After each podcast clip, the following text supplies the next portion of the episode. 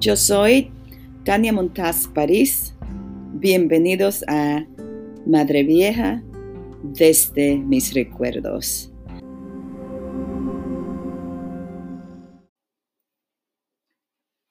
Llegó la hora en que él le anuncia a los parceleros que tiene que regresar a su país porque ya él había cumplido ah, la misión que le había asignado en el cuerpo de paz.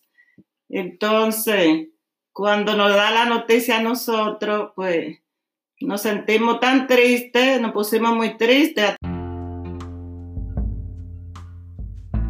Bienvenidos a esta, la segunda parte del episodio 12.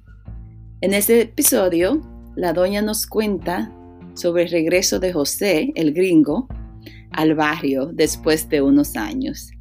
Aquí pues paso el micrófono a doña Yolanda. A los niños, porque ya estábamos muy acostumbrados a, a él. Entonces, nada, muchos decían, ay, pero José no te vaya, que no te vaya, que no va a hacer mucha falta. Algunos decían, ay, que no, que no se olvide de nosotros, que siempre nos dé vuelta. Otros decían, ese no va a volver más por aquí, porque hace que hacen, van y después que van, entonces regresan y jamás en la vida se recuerdan de uno. Pero yo estaba tan segura de que él sí se iba a recordar de nosotros, porque José tiene mucho rostro humano,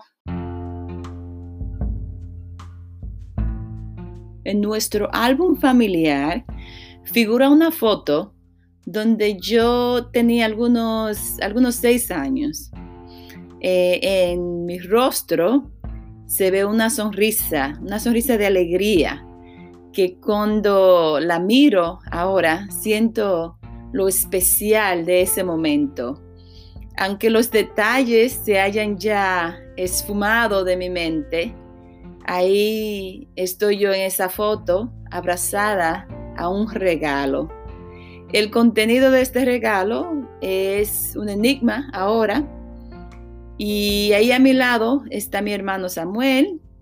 También está la doña sentada y en sus piernas una gran pila de regalos también envueltos. La historia de la foto eh, es, narra una madre repartiendo regalos a sus hijos.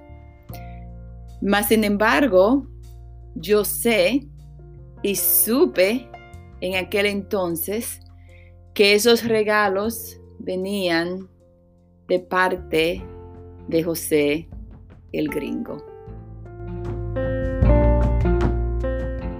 Una persona que le gusta a ayudar a las otras personas humanitarias, podemos decir, para más rápido. Una persona muy humanitaria con las personas que realmente él ve que necesitan. Entonces, yo decía, yo sé que él va a volver porque él a Madre Vieja le tiene pero mucho cariño a la gente de Madre Vieja y también hizo una amistad de grande como con el señor Angomá, como el señor González, como el parcelero Julio, doña Sonia, doña Iri. O sea que él hizo una gran amistad también con todo. Entonces, un día, ay, qué día tan feliz. Un día eh, me llaman por teléfono porque le habíamos dado a como ahí en la esquina había, una, había una fábrica de blog, la fábrica de blog Rico Cataño. Entonces había un teléfono ahí y nosotros le dimos el número de ese teléfono para cualquier cosa que él nos llamara. ¿Qué pasa? Que ese día nos llamó y yo voy y agarro el teléfono y hablamos con él. Tanta alegría, Dios mío. Y después regreso a la casa y le digo, Tiro, a que tú no adivinas ¿Quién llamó? Dice, ¿y quién Yolanda pudo ser? A ese teléfono de la fábrica de blog. Digo, ¿tú eras quién? José Barreto. Dice, no me diga Yolanda.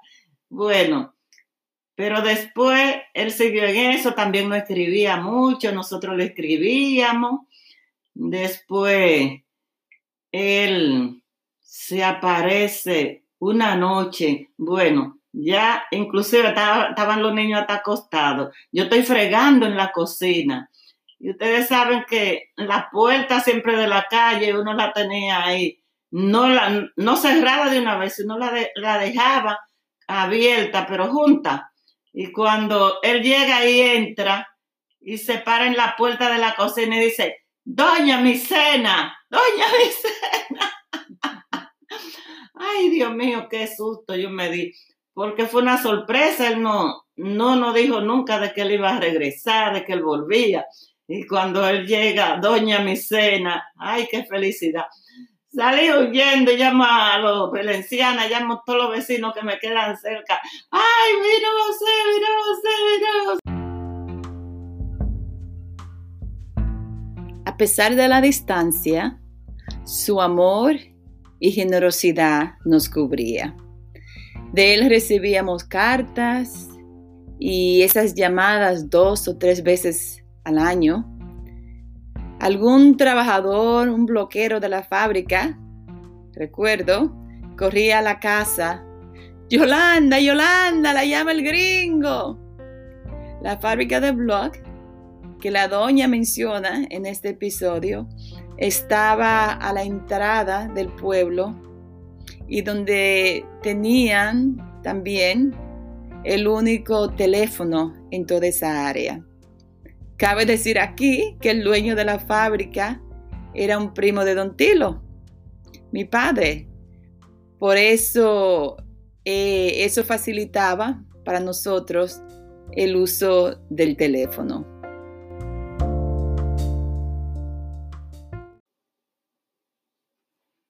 Entonces, todas aquellas personas que dudaban de que él iba a regresar, pues se sintieron contentos cuando lo vieron. ¡Ay, qué alegría! Entonces, no, pero en la noche nosotros no nos acostamos tan tarde, porque nosotros estábamos celebrando y hablando, y mientras más hablábamos, más queríamos seguir hablando.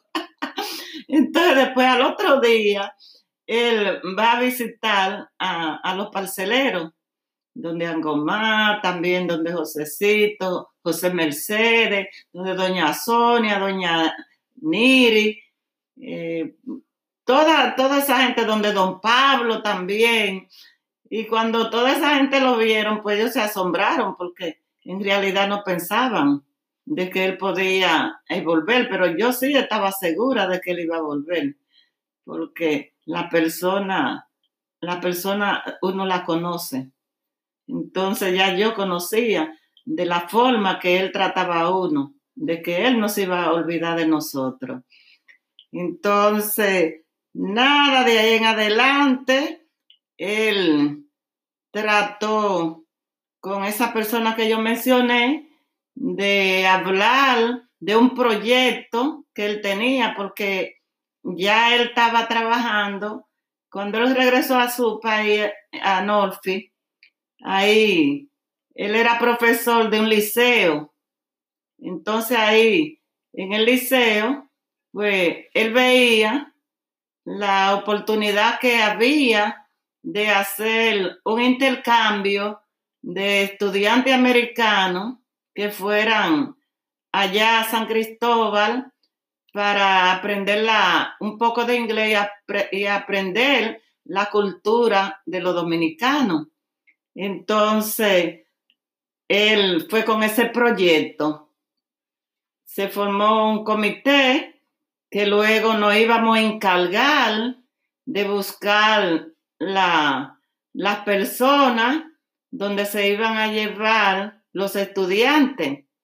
Entonces tenían para eh, calificar las personas, tenían que ser personas que fueran serias, que dependieran de un cuarto para ese estudiante estar cómodo, que no fueran personas de problemas, que tuvieran sus hijos y buscábamos así la, la familia. Pues aquí terminamos por hoy.